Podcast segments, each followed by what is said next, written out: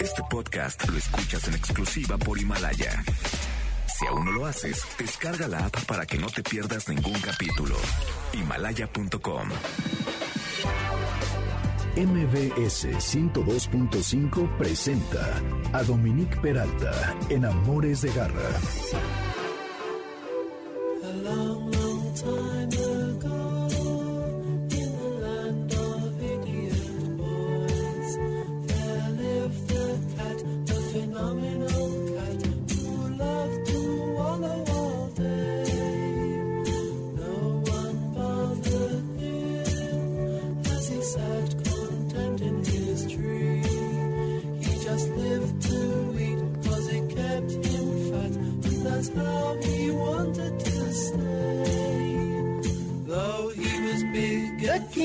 Phenomenal Cat, una canción que se dice es de nuestro lado espiritual y que viene muy, eso dice Ray Davis de los Kings, Ray Davis de los Kings, y que viene muy al caso porque hoy vamos a hablar de gatos, además de perros. Hoy es 18 de abril, esto es Amores de Garra, yo soy Dominique Peralta, están en el 102.5 FM y vamos a tener por teléfono, saben que no podemos estar en nuestra super cabina, pero gracias a la tecnología y a las maravillas que hace MBS Radio, podemos estar todavía con ustedes. Entonces, la doctora Daniela Del Vecchio, que es asidua a este programa, especialista en gatos, va a contarnos de algunas de las características que hacen excepcionales a estos animales. Y además vamos a tener eh, a Gabriela Portilla, que es la creadora del modelo Dog Sensitive y Canine Mirroring, Mirroring Therapy, que es, para que lo entendamos más claramente, el espejeo que hacemos con nuestros perros. No se la van a acabar. Estamos Alberto Aldama, Marcos Pérez, Karen Pérez, Adriana Cristina Pineda, Moisés, Moisés Salcedo, trabajando para que este programa sea posible y en los controles está Michael Amador. Acuérdense que hay una página dentro de mbsnoticias.com en donde hay una página a su vez que tiene todo lo relacionado con información al día y verás que tenga que ver con el coronavirus. No se dejen ser presas de las noticias falsas. Tenemos un WhatsApp 5529 18 82, redes Dominique Peralt, Amores Garra en Twitter y Amores de Garra en Instagram y Facebook. El lunes pueden escuchar nuestro podcast en la plataforma mbsnoticias.com o en Himalaya. Cuidados de garra. Daniela del Vecchio, otra vez con nosotros, felices, ya eres una asidua este, garra invitada, mi querida Daniela. Qué bueno que, que aceptas esta invitación. ¿Cómo estás? Hola, muy bien, muchas gracias. Qué bueno. Daniela Del Vecchio, se acordarán, es esta doctora que es una especialista en gatos y no solamente eso, sino yo me atrevería a decir que es una loca de los gatos. ya les enseñamos, exacto, ¿no? Tus tatuajes, es, trae varios tatuajes en el brazo muy padres. Les vamos a volver a poner en línea estas fotos para que vean el nivel de pasión que hay por estos animales. Y por eso mismo, ahorita que estamos en esto de la contingencia, se me antojaba que platicáramos, Dani, acerca de las cosas que hacen excepcionales a los gatos, que son muchas y que luego no apreciamos más que, por ejemplo, su majestuosidad estética, porque la verdad es que casi no hay gatos feos. Perros hay muchos, pero gatos son hermosos. Los felinos, ¿no? en general son increíbles. Y luego también eh, veía por allí que eh, son casi que lactointolerantes. Y hay toda esta historia de que a los gatitos les dejas leche para que tomen. Entonces, a ver, cuéntanos, ¿cómo va la cosa? Claro, pues partiendo justo de, de, la leche, existe como este mito en el cual le pones leche a los gatitos para que lleguen y mucha gente lo hace. El problema es que la leche en sí de vaca entera no les cae bien. Si uno quisiera darles leche, tal vez sería deslactosada, descremada y casi nada, básicamente. No, pues ya mejor para que le da uno leche, no les cae bien. Ajá, no les cae bien. La realidad es que les da diarrea o empiezan a vomitar o empiezan con problemas crónicos intestinales que podríamos evitar si les damos únicamente su alimento. Hay que avisarle a Disney que no hay que ponerle leche a los gatitos en las películas ni en las caricaturas. Es que eso está cañón como lo hemos asumido, ¿no? Claro, y justo lo que tú decías de, de, que son muy bonitos, la verdad es que yo honestamente creo que todos son hermosos, pero sí hay unos gatos que, por ejemplo, tienen su pelito como muy ralito, muy feito, pero al final son muy elegantes, su, su andar es muy bonito, tienden a ser como muy majestuosos, entonces sí, no hay gatos feos. Totalmente de acuerdo. Luego que, por ejemplo, duermen como que 70% de sus vidas, que duermen como entre 12 y 16 horas, ¿no? Entre 16 y 18 horas dormidos. Ay, ay, ay. Pero en sí no están completamente perdidos en su sueño. Los gatos no pierden ni el olfato ni el oído durante su durante su sueño, entonces siempre cierta parte de ellos está alerta. Por ejemplo, a los gatos les encantan las rutinas y justo ahorita como estamos en cuarentena, esto es bien importante porque a los gatos ahorita nos están pasando muchos gatos con problemas por estrés porque les están cambiando su rutina. Entonces, mm. no sé, no están acostumbrados a que la persona esté todo el tiempo en casa y no digo que les moleste, pero sí uno cambia los horarios de comida, que haya más ruido, que haya tal vez más gente de la que normalmente están acostumbrados. Eso sí hay que respetar bien, bien sus rutinas porque no les gusta. Son neofóbicos. Neofóbicos, ¿qué es neofóbico? Todos los cambios no les gustan, odian los cambios. Ah, de neo de nuevo. Sí, exactamente. Y fobia de, bueno, de fobia, ¿verdad? De aversión, ajá. De aversión, exactamente. Ok, oye, eso está bien interesante. Justo hablé con una etóloga hace eh, unas semanas que decía que todo lo que ahora hagamos con nuestros animales en casa debe de llevar una rutina que podamos mantener una vez que volvamos a nuestra vida, porque si no, justo le vamos a ocasionar mucho estrés. Pero los gatos, como que uno no se le ocurre, porque yo veo que duermen todo el tiempo. Y entre más grandes son, obviamente duermen mucho más. Pero sí, la, la realidad es que ahorita está habiendo como muchos cambios en los cuales tal vez no pueden dormir tanto tiempo porque uno llega y, ay, qué bonito, los quieres agarrar y al final ellos no están acostumbrados a ese tipo de contacto tan estrecho. Y no estoy diciendo que les moleste, porque también obviamente nos aprecian, pero no, no tantas horas, ¿sabes? Entonces no hay que así de aturdirlos, ¿no? Con nuestros arrumacos todo el día. Exactamente. Entonces, habría que hacer una rutina conforme el gato vive antes hay que tratar de mantenérsela, ahorita. Básicamente, exacto, tratar de mantener la rutina. Yo creo que eso es lo más importante. Y aquí entra eh, mucho, por ejemplo, lo que dicen, ¿no? Que los gatos no son cariñosos, que los gatos no, no son como muy apegados a una persona. La realidad es que sí, pero ellos sí tienden mucho a marcar límites cosa que con los perros no estamos acostumbrados, ¿no? El perro todo el tiempo está encima de ti, quiere estar como al pendiente y el gato es, ok, si un ratito, bueno, ya, me voy. Y si tú rompes ese ya, es cuando viene el manotazo, es cuando viene el ciseo, ese es el problema. ¿Qué es el ciseo? Que te hagan así, que te ah, sí. sí, que te sacan, claro, y echan las orejas para atrás y no de miedo. ¿eh? Luego, hay gatos que han sobrevivido caídas de 32 pisos que son como 320 metros. ¿Por qué? ¿Cómo le hacen o qué? Bueno, en sí ellos tienen esta habilidad de poder caer bien, hay incluso algo que se le conoce como síndrome del gato volador. No es una enfermedad, sino es un conjunto de afecciones por las cuales se caen, tienen eh, fracturas, tienen lesiones en el tórax, lesiones en el abdomen, ruptura de órganos. La mayoría caen bien. Que caigan bien no significa que no les pase nada. Ah, Pero incluso hay videos. Yo hace no mucho vi un video de un gato que estaba escalando un edificio por fuera, se cayó, eran como cinco pisos, salió corriendo y no le pasó nada. Pero no le pasó nada, quién sabe, porque al final del día el gato salió corriendo y ya no lo volvieron a ver. Entonces sí caen bien, o sea, sí tienden a caer bien, pero hay infinidad de casos de gatitos que no tienen idea, o que tienen sobrepeso, que son muy jóvenes, son inexpertos y se lastiman. Entonces hay que tener un montón de cuidado, ventanas cerradas, tal vez con mosquiteros o con... Hay protecciones especiales para ellos, evitar, porque uno no sabe qué puede pasar, y de preferencia que no salgan a la calle. Es bien importante. Sí, bueno, pues sí, el que sobrevivan, como dices, no significa que no hayan tenido algún daño. Entonces, de inmediato, si tu gato se cae, hay que llevarlo a una revisión, ¿correcto? Claro, hay que ir al médico porque esas lesiones son dinámicas, es decir, el daño que está en ese momento no es el mismo que va a estar tal vez en un par de horas. Entonces hay que mantenerlo en, monitoreo, ver cómo respira, tomarle radiografías tal vez. Eso no es que sea el golpe y lo que pasa con el golpe, sino las consecuencias del golpe. Oye, ¿y es cierto que los gatos no pueden distinguir el sabor dulce, que no, que no lo sienten? No, sí lo sienten. Es más, ¿Ah, tengo infinidad de clientes que hablan de cómo al gato le encanta la cajeta, eh, mm, paletas. Sí, la realidad es que no deberían consumirlo. Claro. Pero sí, sí tienden a tener, obviamente no es tan marcado su, su gusto, pero sí, el olfato es mucho más marcado que el gusto en ellos.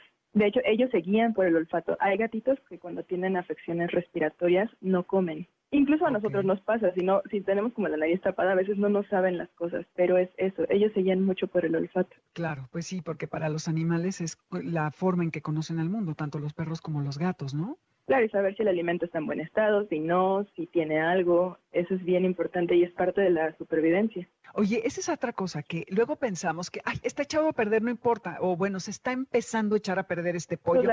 Vamos a dárselo. Y claro que no, luego les da diarrea y así. no hay que hacer eso, ¿verdad? No, y ¿sabes? Yo creo que los perros es mucho más fácil que se coman algo en mal estado que un gato. Los gatos casi no pero les cae mal igual que a nosotros o no? Sí, sí les cae mal. No, tal vez son un poquito más resistentes, pero sí, al final del día son bacterias, son eh, alimentos descompuestos y sí, sí les hacen daño. Es que los vemos como con superpoder. Yo confieso que he hecho eso hoy en día. No me acuerdo qué le dimos a mis perras. Ay, como que ya huele. Mm, y ya me veían con cara de, por favor, no he comido en 100 días, obvio no. Y que se los damos y al rato, claro, diarrea y pues no comieron después la siguiente toma, ¿verdad? Entonces ya no lo vuelvo a hacer. Qué horror. Sí, exacto. Oye, ¿y el ronroneo de un gato, eh, además de que lo asociamos con placer, qué otra cosa puede indicar? Ay, el ronroneo es maravilloso. El ronroneo en sí cuando son bebés, muchas veces lo hacen por supervivencia, porque es como forma de decirle a la mamá, quédate aquí conmigo, sigue aquí. Al final del día, pues es la protección. ¿Es, como un llamado de te necesito? En, en un inicio sí, o sea, me refiero cuando son muy bebecitos, sí, exacto. Puede ser por ayuda, puede ser porque están muy contentos. Regularmente un gato ronronea cuando está con alguien que le agrada mucho, pero el ronroneo también puede ser por dolor. Entonces es bien importante identificar. El dolor en gatos, de hecho, está muy subestimado. O sea, no, es raro que te des cuenta que tu gato tiene dolor, a menos que una, seas muy unido a tu gato y sepas que algo no está bien, y dos, realmente se sienta muy mal el gato, porque de inicio lo esconden mucho y nada más ves que está raro, que se esconde. Entonces también el ronroneo puede indicar cosas que no están tan bien. Wow, ok.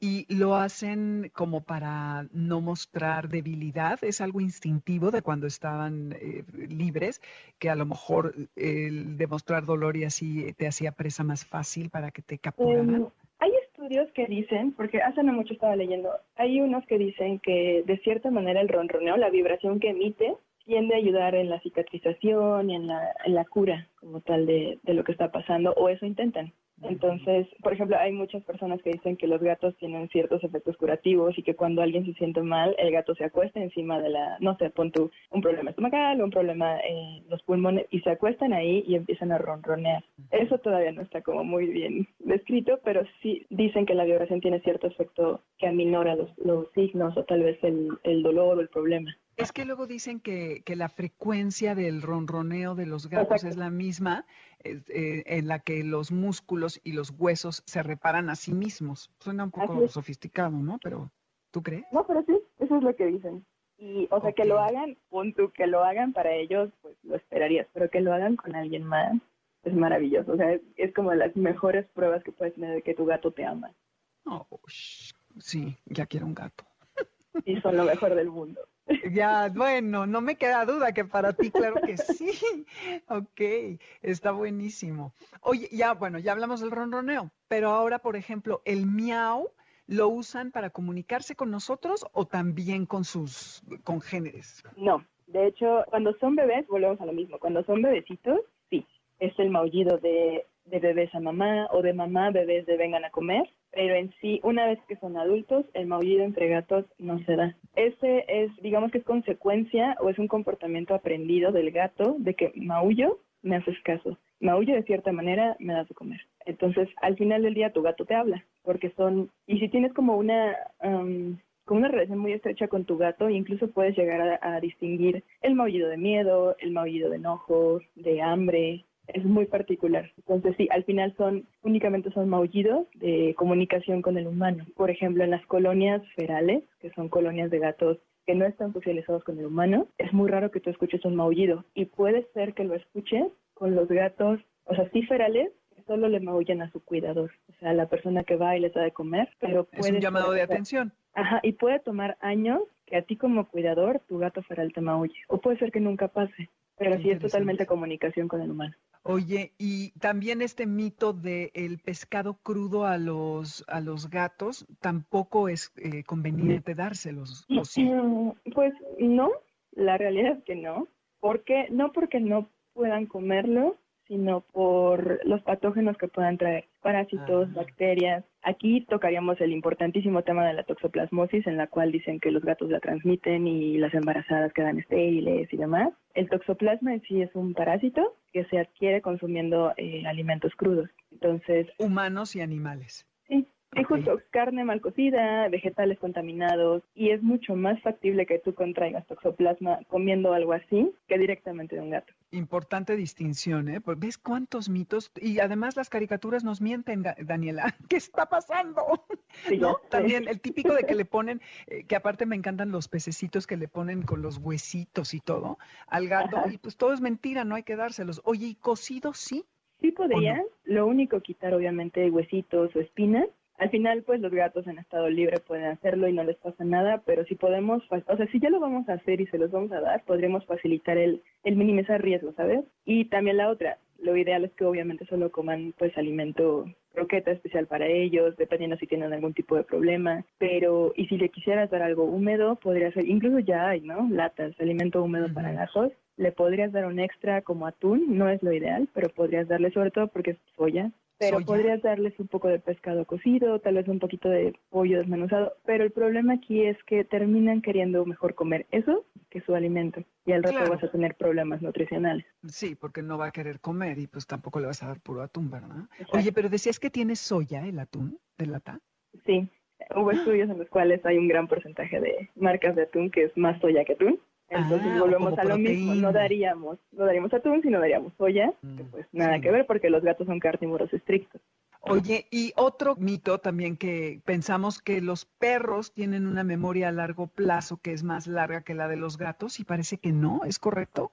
Los gatos tienden a tener memoria a muy largo plazo. Ejemplo reciente que te puedo decir, he estado colaborando con una asociación que trampea gatos ferales y los esteriliza y los libera. Gato feral que entra a trampa no vuelve a entrar en su vida. O sea, puede acostarse al lado de la trampa y no vuelve a entrar. Así se muera de hambre, no se mete.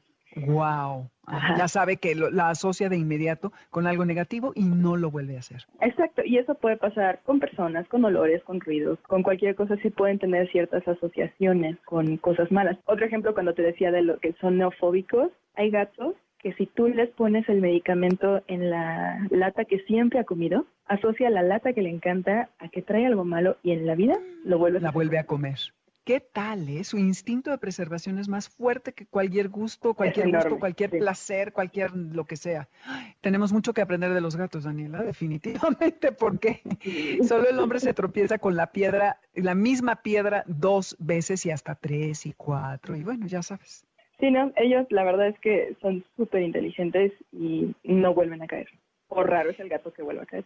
Y entonces ellos aprenden más al hacer algo que al ver, ¿no? Que nada más estar observando. Claro, Porque ya cayeron la eh, trampa, ya saben que ahí no deben de ir. Exactamente, olfatos reconocen ciertos olores. Por ejemplo, gatos que van a la clínica que ya saben, o si algo malo pasó en la clínica, así uno no quiera, no sé, me picaron, pues ya llegan aterrados porque huele a ese lugar que le hizo o que le generó tanto miedo. Wow. Oye, y los gatos tienen como mil veces más capacidad de almacenamiento de datos que un iPad, ¿no? En esto mismo que estás diciendo de la memoria de largo plazo, Sí, claro. por lo mismo, de todas las cosas que le van sucediendo. Sí, y también otras son súper longevos, ¿Cuál es el gato más, más longevo del que has escuchado?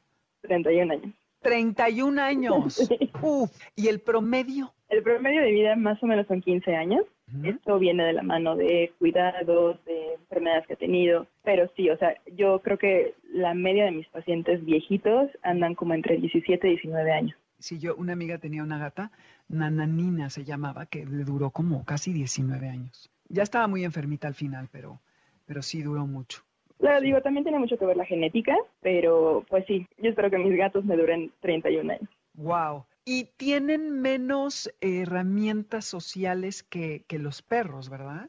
Lo que pasa es que no, no tienden a estar siempre juntos. De hecho, se les califica como si fueran cazadores solitarios. Sí cazan solitarios, pero su forma de congregarse al final sí es estar juntos. Por ejemplo, se acicalan entre ellos, tienden a cuidarse entre ellos. Uno se queda despierto en lo que los demás duermen. Pero sí tienen menos habilidades, en, por ejemplo, como los perros, ¿no? Que vas en el parque con tu perro y ya levantó la colita y empezó a jugar y empezó a manotear. Los gatos no, porque te repito, no les gusta lo nuevo, entonces no les encanta como de inicio un gato nuevo que llegue a, a mi grupo, ¿no? No sé, somos tres gatos, llega otro, obviamente lo, le vamos a pegar, lo vamos a atacar y en algún punto nos vamos a habituar a él y va a ser parte de nuestra manada. Sí, pues tampoco, ¿verdad? Tan fácil. No. Oye, ¿y cuántos músculos tienen en las orejas que, que controlan los movimientos? Ese dato no lo recuerdo, pero te lo voy a investigar. Ok, creo que son como 20 o una cosa así. Qué, qué impresión. Que tú los ves cómo mueven las orejas y la verdad es que, pues bueno, piensas que es algo de lo más sencillo, ¿no? 32 músculos. 32 músculos. En cada oreja, exacto. Órale. Y justo, son como muy móviles. De hecho, si tú ves a un gato dormido y haces como un ruido raro, las mueven. Están como orientándolas siempre hacia donde está el ruido para estar bien, bien alertas. Es parte de la supervivencia. Wow, pues alguno más que se te ocurra, Dani.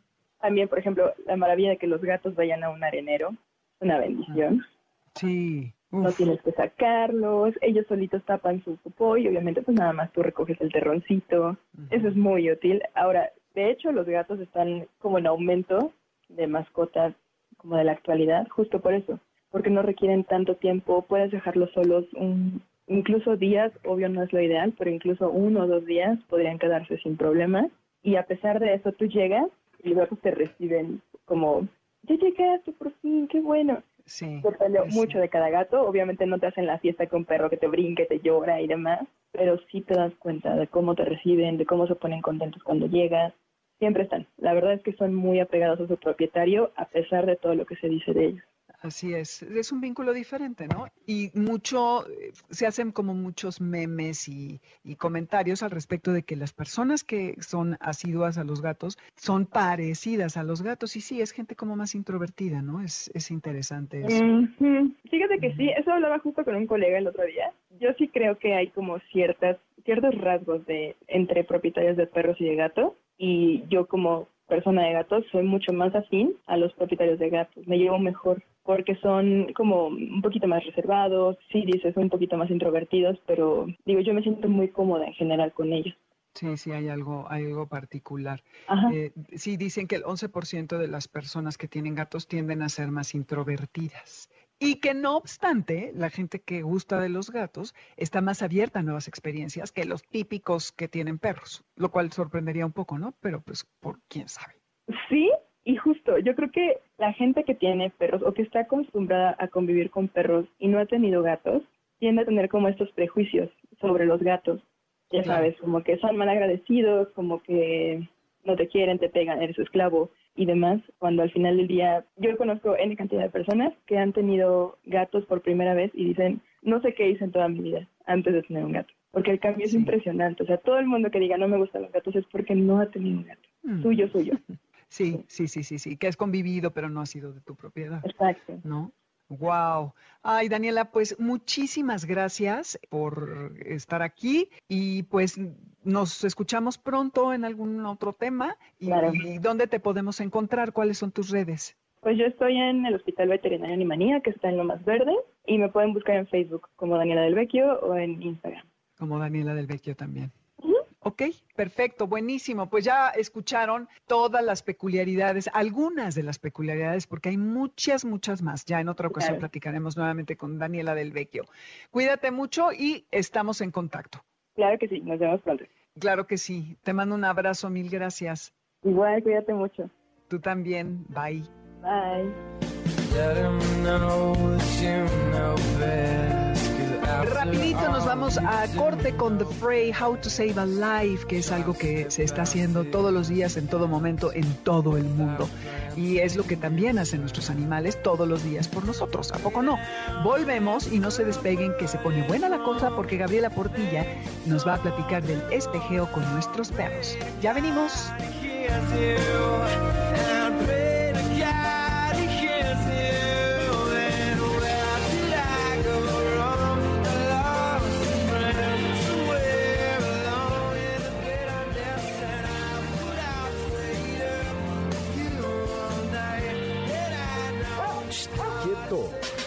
Con nosotros. En un momento regresamos. ¡Suelta! Regresamos.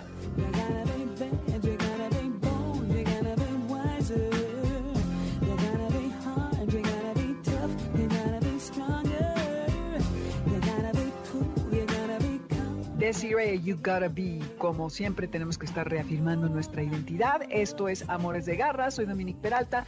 Están por el 102.5 FM en este 18 de abril. Y nuestro WhatsApp es 5529 18 82. Las redes Dominique Peralta y Amores Garra en Twitter y Amores de Garra en Instagram y Facebook. Educa con garra. Qué bueno, Gabriela, que estás conmigo, Gabriela Portilla, que les cuento que es creadora del modelo Dog Sensitive y Canine Mirroring Therapy. Desde el 2008 estudia la relación humano-perro y crea programas, cursos y talleres que buscan una mejor integración entre las personas y los perros, cosa a la que todos aspiramos, ¿a poco no? Y está especializada en el estudio de las dinámicas entre humanos y perros. Es una de las consultoras en el tema canino más reconocida en Latinoamérica pionera en México y en Latinoamérica en temas de refuerzo positivo y comunicación afectiva con los perros. Gabriela, bienvenida aquí a Amores de Garra. Muchísimas gracias, Dominique. Es un gusto estar aquí contigo y con tu audiencia. Oye, fíjate que estuve leyendo un poco en tu página y en otros artículos, incluso uno en el en Psychology Today, que les voy a subir luego en las redes, mis queridos garra escuchas y a los que no son también, que hablan acerca de esto de el, no sé cómo lo traduciríamos en español, sería espejeo o proyección, porque no sé si en psicología es algo diferente. Sí, es algo diferente. Eh, le llamamos espejeo en español. ¿Y de qué se trata? Esto del espejeo con los perros. Incluso encontré un libro que decía, Your dog is your mirror, ¿no? El perro, tu perro es tu espejo, lo cual me parece una aseveración fuertísima. Entonces, eh, ¿por qué no nos cuentas un poquito de qué va esto? Claro que sí, Dominique. Mira, es un fenómeno muy, muy interesante que yo empecé a encontrar en mi práctica a lo largo de, pues, los miles de casos que me ha tocado atender y es esta parte donde los perros, a través de su conducta e incluso de sus problemas de salud, nos reflejan nuestro inconsciente. A lo mejor a veces reflejan cosas muy obvias, conductas muy obvias. Yo creo que todos hemos escuchado el típico te pareces a tu perro, ¿no? Y todos nos parecemos a nuestros perros. Y puede ser como cosas muy obvias desde la, ¿eh? desde la, apariencia, ¿no? Sí, sí, sí. Pero eh, va, la, la conexión va mucho más profundo. Es un, es un fenómeno que sucede porque los perros son, bueno, nos perciben de una forma súper profunda a través de la energía, a través de nuestras emociones e incluso a través del olfato. O sea, su nivel de percepción multisensorial es muy, muy, muy amplia y están completamente conectados a muchas cosas que nosotros bloqueamos con tanta, con estar tanto en nuestra mente, ¿no? Y es que eh, al olfatear ellos huelen la esencia de las cosas y la energía dentro de lo que está pasando, ¿no? Como decías, directamente esto se va como a sus tripas y lo digieren de alguna manera. Pues sucede, te digo, a, diferentes niveles. O sea, hay una parte biológica, química, que sucede a través del olfato y ese dicho famoso de los perros huelen el miedo, pues no es que, o sea, literal, sí, huelen el miedo, porque a la hora que tú tienes miedo hay cambios fisiológicos en el cuerpo y entonces el perro percibe estos cambios eh, a nivel interno. Pero no solo sucede a ese nivel, todos tenemos campos electromagnéticos, por eso podemos irnos a hacer electrocardiogramas y encefalogramas, ¿no? Esto es lo que miden estos aparatos, nuestros campos electromagnéticos del corazón, del cerebro, etcétera, y, y los perros y todos los animales no humanos están súper entonados y sintonizados con la lectura de los campos electromagnéticos, así se mueven y así nos movemos nosotros también, pero no nos damos cuenta, ¿no? ¿Te ha pasado a ti, Dominique, no sé, con alguna pareja, una mejor amiga o con tu mamá, hermanas, que de pronto estás pensando en lo mismo? Sí, hay una especie de sincronía, claro o que alguien está cantando una canción y dices, híjole, la estaba tarareando yo en mi mente. Sí, sí, sí, sí. Bueno, ese es este tipo de comunicación que se da a un nivel energético que no nos damos cuenta. Así como el Wi-Fi no lo vemos, igual los campos electromagnéticos de la Tierra, de todos los seres vivos que tenemos. Entonces, los perros leen estos campos electromagnéticos que están cargados de información de nuestra vida, de nuestra psique, de nuestros problemas, etcétera, y están conectados. O sea, tú te conectas con el campo de tu perro y él se conecta con tu campo. Todas estas cosas que conocemos como corazonadas o gente que, por ejemplo, a lo mejor iba manejando y de pronto, sin tenerlo muy consciente, dio el volantazo y se dio cuenta que estuvo a punto de chocar.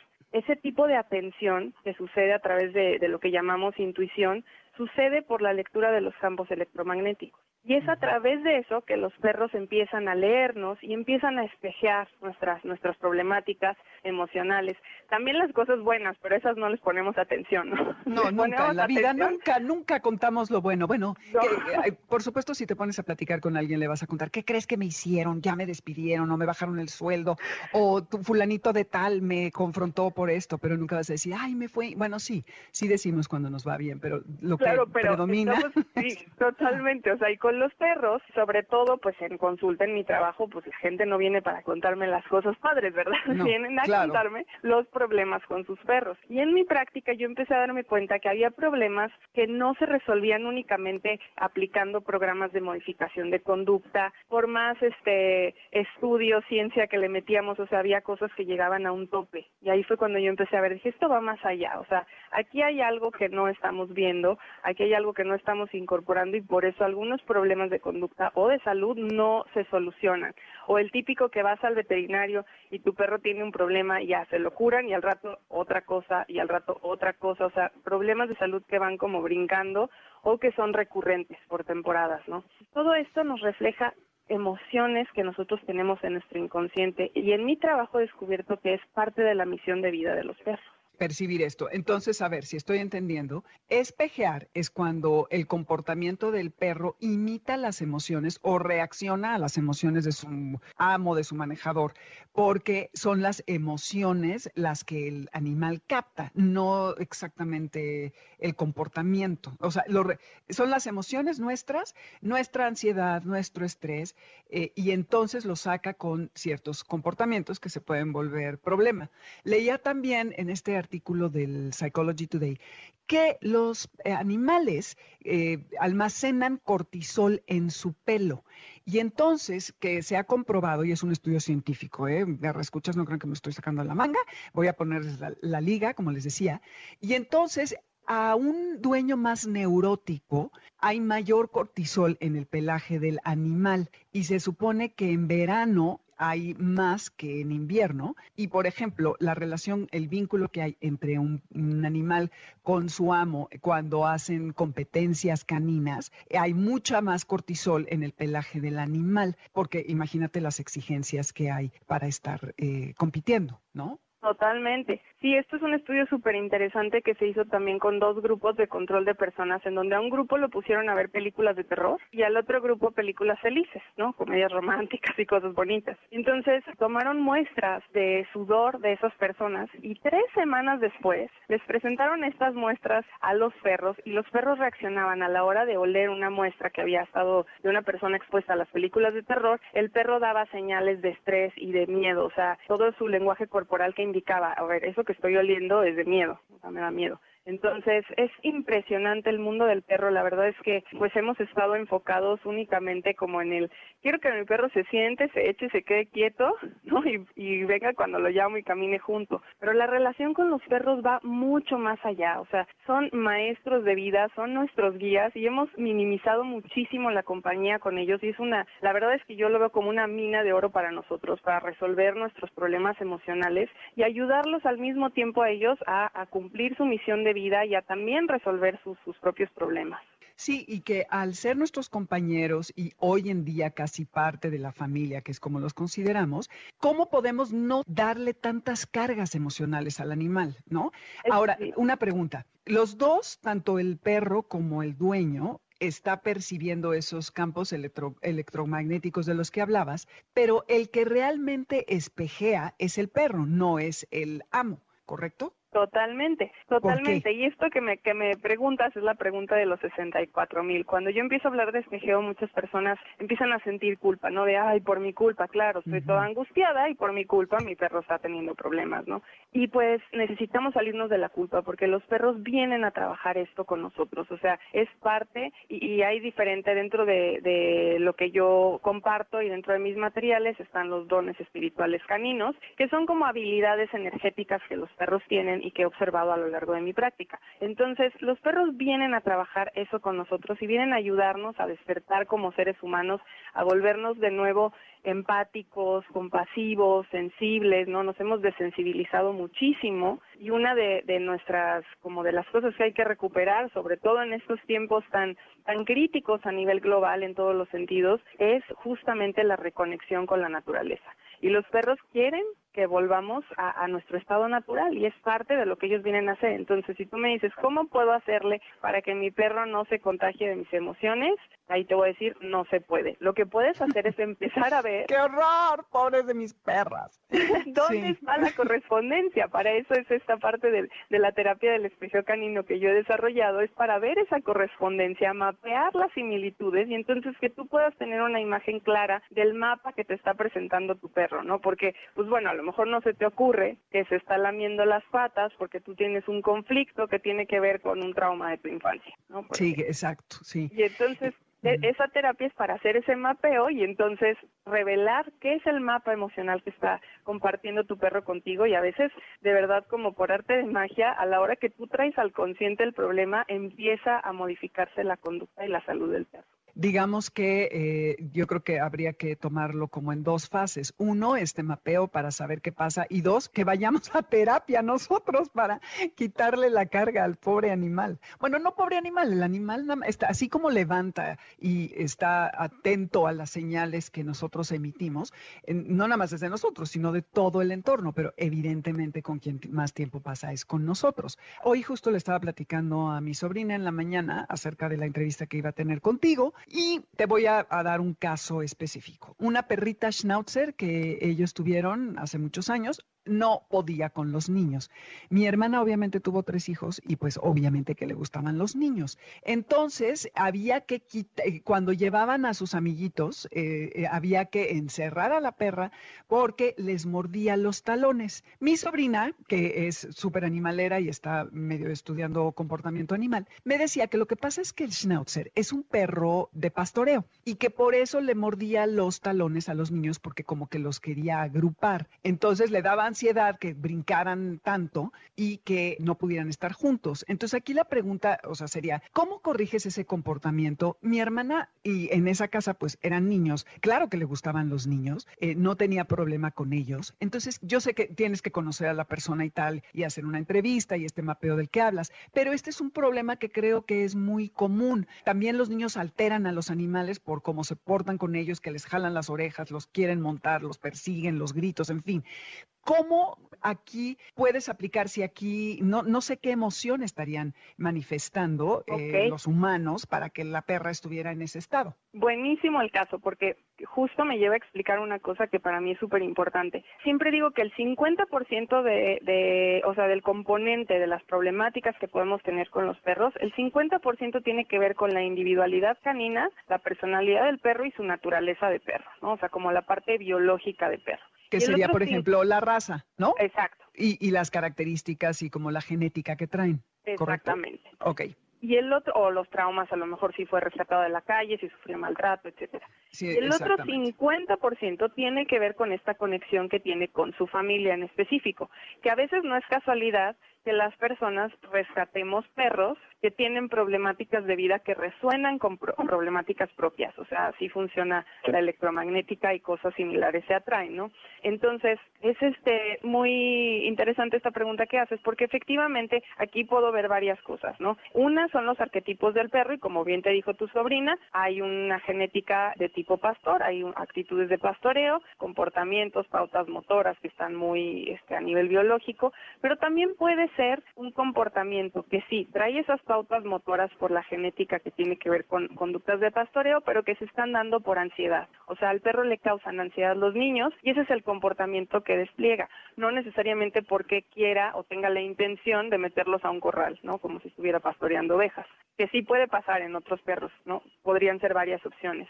Y también esto, por ejemplo, podrías empezar a abordarlo desde esa perspectiva y decir, ok, bueno, una de las primeras cosas que hay que hacer es que los niños se dejen de mover. Cuando un perro te muerde los tobillos o te jala el pantalón, lo peor que puedes hacer es sacudir la pierna, ¿no? Porque eso es como decir te va a querer arrancar, obviamente no te la arranca, estoy jugando, sí, aquí está buenísimo el juego. Entonces es quedarte quieto para que el perro pierda interés en el movimiento. Pero ¿qué pasaría, supongamos hipotéticamente, que se trata ese caso, se trabaja con el perro, se trabajan ejercicios de eh, entrenamiento en positivo, se trabaja con los niños también para que pues tengan cuidado, se comporten adecuadamente alrededor del perro y el comportamiento continúa. Y no solo continúa, escala. Se exacerba. He tenido casos en donde lo que hay detrás es una con un vínculo fuerte con un humano, en donde ese humano tiene un rechazo inconsciente hacia los niños. Incluso las personas a veces no quieren aceptar este tipo de conflictos, ¿no? Pero dentro del conflicto puede ser es que a mí realmente me desesperan sobremanera los niños, o sea, me superaltera cuando gritan, me superaltera cuando eh, corren, etcétera, pero la persona no lo acepta, entonces lo trae allá adentro, ¿no? Y el perro está reflejando esto, o sea, lo está poniendo en evidencia. Me ha pasado mucho también con este tipo de conductas, sobre todo agresión a niños, que hay un miedo, por ejemplo, en las personas a, ser mamás o a ser papás, un miedo oculto o este hay problemáticas relacionadas con niños en la familia, o sea, siempre hay que ver cómo evoluciona el caso y se tiene que evaluar como todas las partes. Lo primero, pues es obviamente la parte biológica, de conducta, y de arquetipos del perro, que dentro de mi trabajo este, tengo una guía de 14 arquetipos caninos que nos ayudan a entender mejor la personalidad de los perros. Y, bueno, entonces te digo, es como un abanico. Nosotros creemos que los perros son así súper simples, ¿no? Sí, nada más siéntate, da la mano, échate, exacto. Oye, eso de los arquetipos caninos va a ser otra conversación que tendremos, Gabriela. Padrísimo. Suena buenísimo. Oye, a ver, te voy a dar otro caso. Yo rescaté a una perra que dice que es una pointer. La verdad es que no, no crecí se quedó de talla mediana, pesa 15 kilos, entonces claramente no es pointer, este, ni hace estas señales como de cacería, ¿no? De que cuando encuentra algo, claro, creo que eso hay que ayudarlos a que lo hagan, pero en fin, es lo más miedoso que hay en el mundo mundial.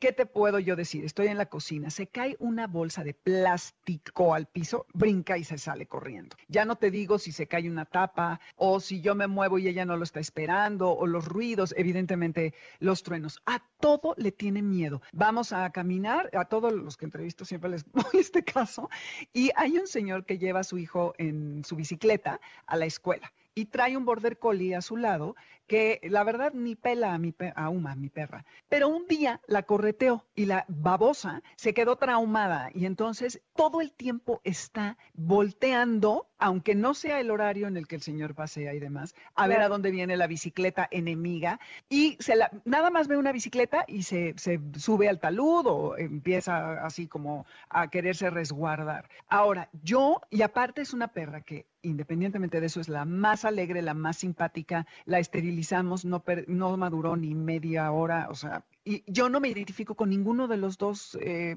eh, ¿cómo se diría? Comportamientos. Soy muy abierta, platico hasta con las piedras en, el lugar al que voy, te lo juro. Entonces, ella también es muy sociable, pero no soy, sí soy miedosa, pero no a ese nivel. Y tampoco soy tan este, castañuelita con, en mi comportamiento. Digo, tiene cuatro años, más o menos, pero no sé, no, no, no acabo de entender. ¿Qué pasa? ¿Qué pasa? ¿Qué pasa? Bueno, de entrada, así ya nada más por lo que me platicaste, siento que lo que tiene Uma es un rasgo que se llama altamente sensible. Este es un rasgo que existe en las personas, no sé si tú habías escuchado, es una configuración neurosensorial diferente que tiene el 20% de las personas y sucede en todos los mamíferos. El 20% de la población de, de, mamíferos de cualquier especie tiende a tener un rasgo de alta sensibilidad, que no es un trastorno de personalidad, no es como una condición mental ni nada, es una configuración neurosensorial diferente en donde hay más receptores nerviosos. Entonces genera precisamente una alta sensibilidad a nivel sensorial en todos los aspectos, ¿no? Puede ser mucha agudeza visual, mucha sensibilidad auditiva, mucha sensibilidad este en la piel, al tacto, ¿no? olfativa. Entonces, las reacciones emocionales que vas a ver tú en estos individuos pues son más estridentes, ¿no? Entonces es muy sensible a todos los estímulos que eh, donde se salen las cosas de orden. Ahora, esto puede tener que ver con eh, un patrón de control o de miedo a que las cosas se salgan de control que te gusta que todo esté en orden, que todo esté eh, súper predecible. No sé si vaya a resonar contigo, pero este puede ser este derivado, este comportamiento de ese tipo de, patrones de, vida, ¿no? De conducta. Que, tenga uno TOC. el trastorno de orden compulsivo, obsesivo compulsivo, ¿no? Un poquito. No, no necesariamente hasta nivel TOC, pero bueno. Sí, no, no ese nivel, pero alguien, no, no soy tan controladora, lo voy a reflexionar, ¿eh? Pero ojalá, pues me encantaría. ¿Eh? Te vamos a balconear aquí. Me no, hombre, ojalá, ojalá, me encantaría ser así, te lo juro. Ok, y entonces. No, entonces, ahora, otra cosa que pasa con los perros y en el fenómeno del espejeo es que tienden a mostrarnos nuestras actitudes o nuestros puntos, lo que quieren mostrarnos de manera exacerbada. O sea, a lo mejor esta parte del miedo, tú ahorita mencionaste, bueno, sí soy miedosa, pero no a ese nivel. Lo que puede estar pasando si hablamos de espejeo, por supuesto hay que hacer todo un análisis, ¿no? Pero me estoy yendo así a general y por afuera. Si UMA te está mostrando una alta sensibilidad de esta forma, con como miedos muy puntuales, como una hipervigilancia, es lo que veo, una hipervigilancia. Justo es lo que me encantó ese término. Hipervigilancia es lo que es, sí. Entonces, a lo mejor te está mostrando una parte de ti que quizá no necesariamente corresponde ahorita. A lo mejor tú de niña te sentías así, como en una necesidad de estar hipervigilante, o a lo mejor te está mostrando un rasgo de alta sensibilidad que quizá no has descubierto en ti. O sea, evidentemente está poniendo un foco eh, importante ahí de atención, como esto es importante que lo veas. Es muy común que las personas altamente sensibles tengan perros altamente sensibles, es como algo que, veo muchísimo. Yo soy una de ellas y cuando eh, aprendí sobre el rasgo de la alta sensibilidad, pues bueno, me fascinó y ya me super clavé en eso suelo ser muy clavada. Ya te veo, ya te veo, sí. Entonces, este, empecé a descubrir esto y yo también pasé por un por un proceso en donde tengo uno de mis perros es era muy miedoso, muy, tenía miedos, fobias fuertes y yo decía, ay, pues, yo yo no tengo miedo de nada. Y la verdad es que fui descubriendo que no quería ver partes de mí, no y no quería aceptar que sí le tenía mucho miedo a ciertas cosas, que le tenía mucho miedo a aventarme a hacer ciertas cosas en la vida. Y hasta que yo empecé a poner atención a esos problemas míos y realmente me asinceré y dije, a ver, Gabriela, ¿qué pasa aquí contigo? Entonces las fobias de mi perro bajaron. Wow, pues tengo tarea ahora que estamos en este encierro, lo voy a empezar a reflexionar. Sí, todo el mundo me dice, llega, pues es que yo vine por terapia para mi perro y ya me mandaste a mí a terapia. No, creo que de lo que estás diciendo es que esto del espejeo en los perros es que primero debemos aceptar que el comportamiento del perro es nuestro, que está reaccionando a que el perro no es así y que es un reflejo de lo que nos pasa, de, lo, de a lo que nosotros reaccionamos y después identificar como que estas em, pues carencias, eh, dificultades una a una y aceptar la carga del perro como de nosotros. ¿Sería algo así? Ándale, muy, muy, muy, muy así como lo explicaste. Algo que me gustaría mencionar, Dominique, es que estamos muy acostumbrados a querer resolver así los síntomas, ¿no? Es que, Gaby, o sea, es que mi perro hace esto, ya, ¿cómo se lo quito? y yo quisiera invitarlos a todos que tengan un poco más de paciencia y nos vayamos al plano de observar, antes de querer solucionar, de observar qué está pasando, o sea, realmente por qué está pasando, ¿no? Hay, hay un caso súper común que se repite así al por mayor, que es los jalones en el paseo. Exacto. Los jalones en el paseo, hay, cosas muy obvias por las que suceden, como pasear con collar y correas cortas. A mí me gusta cambiar para que los perros pasen con pecheras y correas largas, correas de 3 metros como mínimo a 5 metros. Entonces, eso soluciona mucho los jalones en el paseo, pero eso es como la parte obvia, ¿no? La parte fácil. Pero después, aún trabajando jalones, hay, los perros a veces reaccionan, no es que se le avienta a X tipo de persona, ¿no? Si pasa una persona con estas características, el perro reacciona, eh, o le ladra a todos los perros, y entonces es súper fácil ahí identificar el fenómeno del espejeo observando si tú te tensas a la hora de, pasear, si tú te tensas al ver cierto tipo de personas, si tú te pones nerviosa ya porque te dan miedo los perros grandes, por ejemplo. Y entonces el perro va a reflejar esto de inmediato y pues bueno, de entrada, por lógica, te va a querer proteger y va a querer alejar lo que sea que a ti te esté estresando, ¿no? Así como, a ver, tu perro que vienes allá, estás poniendo aquí súper tenta a mi mamá, entonces hazte para allá. ¿no? Exacto. Ahí es, ese es un ejemplo de los más básicos de espejeo que podemos observar a la hora de, pasear y que pues los invito a todos a hacer, ¿no? O sea, observen cómo ustedes van en el paseo, que es como el momento que solemos estar más conectados con nuestros perros. Espero, ¿verdad? No se va a ir paseando con el celular. Sí, exacto, porque sí, es hasta peligroso. Ok, oye, Gaby, se, se nos acaba el tiempo. Muchísimas gracias. ¿Dónde te podemos encontrar? Gracias, Dominique. Pues estamos en Facebook, facebook.com, diagonal Dog Sensitive. En Instagram me encuentran como Gaby Portilla Dogs, en inglés Dogs y la página dogsensitive.com. Tengo muchos recursos gratuitos para aprender. Está el taller gratuito de tu perro tu espejo. Este, hay un reto también en la página de siete días que ahorita para estos tiempos de encierro está buenísimo. Y pues muchos, el podcast, también tengo un podcast que lo pueden encontrar en Spotify. Entonces, pues muchas cosas que aprender y mucho que compartir. Padrísimo, pues ya estaremos conversando en otra ocasión. Gabriela Portilla, muchísimas gracias por atender este, esta invitación y estaremos en contacto próximamente y muchas gracias. Te agradezco a ti, Dominique, fue un gustazo compartir. Igualmente, cuídate. Bye bye. Nos despedimos con esto de James Blunt como una nota positiva para reconocer lo bueno, lo bonito, lo estupendo que tenemos cada uno y sobre todo que muchas veces son nuestros animales los que lo sacan en nosotros. En Spotify tenemos la lista con la música, se van a Dominique Peralta y buscan la lista Amores de Garra. Estuvieron Marcos Pérez, Alberto Aldama, Karen Pérez, Adriana Cristina Pineda y Moisés Salcedo trabajando para que este programa se pueda hacer vía remota y Michael Am en los controles. Nos escuchamos el próximo sábado de 2 a 3 de la tarde. Sigue que ruede la rueda con Lalo Jiménez. Soy Dominique Peralta y espero que tengan una muy, muy buena y entretenida semana. Adiós.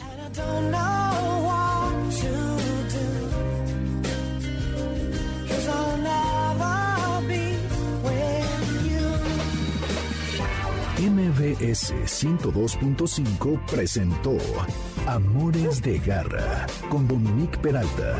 Te esperamos el siguiente sábado a las 2 de la tarde por MBS 102.5. Este podcast lo escuchas en exclusiva por Himalaya. Si aún no lo haces, descarga la app para que no te pierdas ningún capítulo. Himalaya.com